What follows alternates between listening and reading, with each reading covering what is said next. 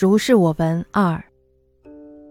舍人江子元，刘豫县县程家庄，以医为业，犹结砒霜毒方，用之实全。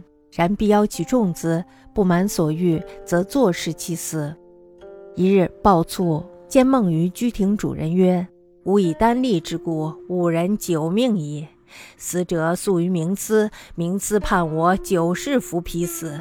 我将复转轮，陆鬼卒得来见君，以此方奉寿。”君能持以活一人，我则少受一世业报也。言起，泣涕而去，曰：“吾悔晚矣。”其方以防风一两，盐为末，水调服之而已，无他秘方也。又闻诸沈章封公曰：“冷水调石清，解披毒如神。”沈帐平生不忘语，几方当亦验。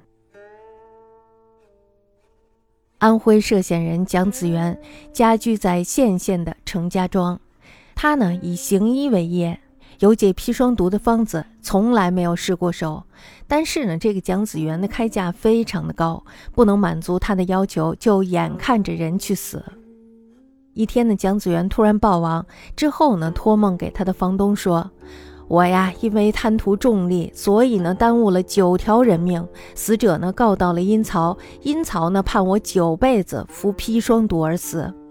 现在呀，我马上就要去转入轮回了。我贿赂了鬼族来见您，奉送这个方子，您能用来救活一个人，我就可以少视一世的报应。